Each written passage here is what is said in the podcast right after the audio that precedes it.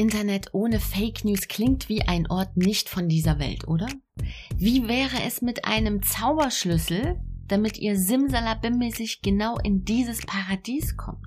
Denn sind wir mal ehrlich, wer wurde noch nicht auf Social Media von Fake-Accounts angeschrieben? Wer hat noch keine Nachricht gelesen wie, das ist so unglaublich, hier musst du unbedingt draufklicken?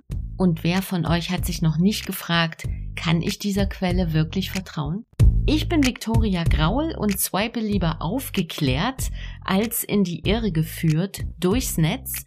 Und darum geht's auch in meinem Podcast Digger Fake. Surfen soll Spaß machen. Ich spreche mit Betroffenen, mit Wissenschaftlerinnen, Journalisten und vielen weiteren Expertinnen und Experten aus verschiedenen Fachbereichen, denn hinter jeder Fake News steckt stets ein System, und wir geben euch Tipps und nützliche Online-Werkzeuge an die Hand.